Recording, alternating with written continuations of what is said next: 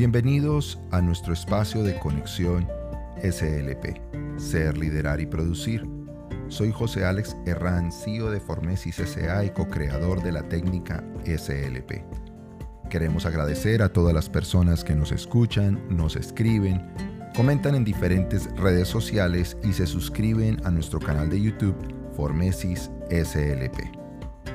En este episodio abordaré el tema Neurolíder cuando hablamos de neurolíder nos referimos a aquel líder que moviliza a sus equipos teniendo muy en cuenta tres factores.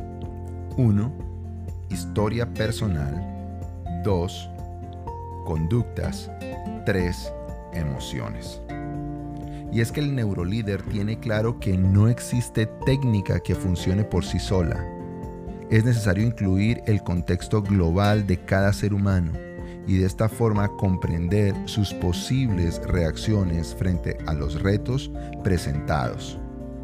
Hoy ah, propongo conectar el tema de Neurolíder con la historia de Mauricio y Alejandro, dos compañeros de trabajo que hacen parte del programa GDT, Grandes Talentos, pertenecientes a la multinacional Tyra Sunset, empresa dedicada a la producción de audífonos para dispositivos móviles.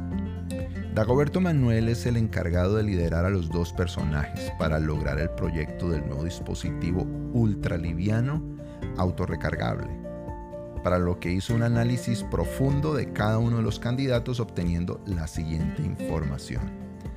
Mauricio es un muy buen profesional, graduado con honores en una de las mejores universidades del país Cuenta con una maestría en economía y actualmente se está postulando a un doctorado de administración de empresas. Quiero hablar un poco de Mauricio. Es un hombre altamente analítico, de pocos amigos, parco, frío e introvertido. Cabe notar que sus respuestas y proyectos siempre son acertados. Las mediciones de talento arrojan una gran tendencia hacia la orientación al logro la organización decidió invertir en una capacitación para Mauricio en habilidades para hablar en público, para conectarse con los clientes potenciales. Y en ese proceso Mauricio descubrió que le molesta demostrar sus emociones, ya que se siente vulnerable.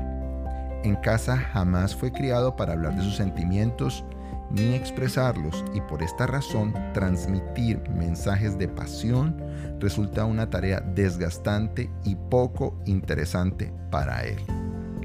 Ahora quiero hablar un poco de Alejandro.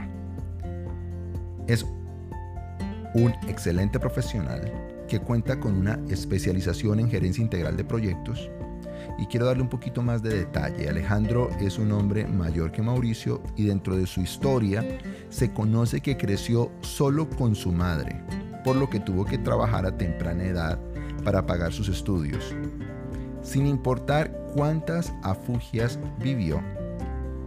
Alejandro ha logrado desarrollar una gran habilidad para resolver situaciones difíciles. Alejandro es muy intuitivo, se arriesga y su capacidad de afrontar problemas y superarlos es mayor que su preparación profesional. Es importante mencionar que las decisiones estratégicas se dificultan para Alejandro. Ahora, en este caso que estoy planteándote, en este episodio de podcast, puedes hallar la combinación de historia personal, conductas y emociones dentro del contexto de un neurolíder. En ambos puedes encontrar ese mix, esa mezcla de historia, personal, conductas y emociones. Y de esta forma podemos comprender las reacciones de las personas. El neurolíder ha construido una base neuronal que se conecta con sus conductas al momento de dirigir a otros. Es súper interesante que trabajemos en nosotros y seamos más conscientes de lo que hacemos desde el neuroliderazgo como neurolíderes. Y además observemos en el entorno que tenemos a los neurolíderes que nos rodean. Mi pregunta es, ¿qué me estoy llevando de este episodio? ¿De qué me hizo consciente esta información de este podcast? Así que este podcast ha sido posible gracias al equipo de Formesis y Conexión SLP. Visítanos en www.formesis.com, síganos en Instagram y en TikTok como Formesis.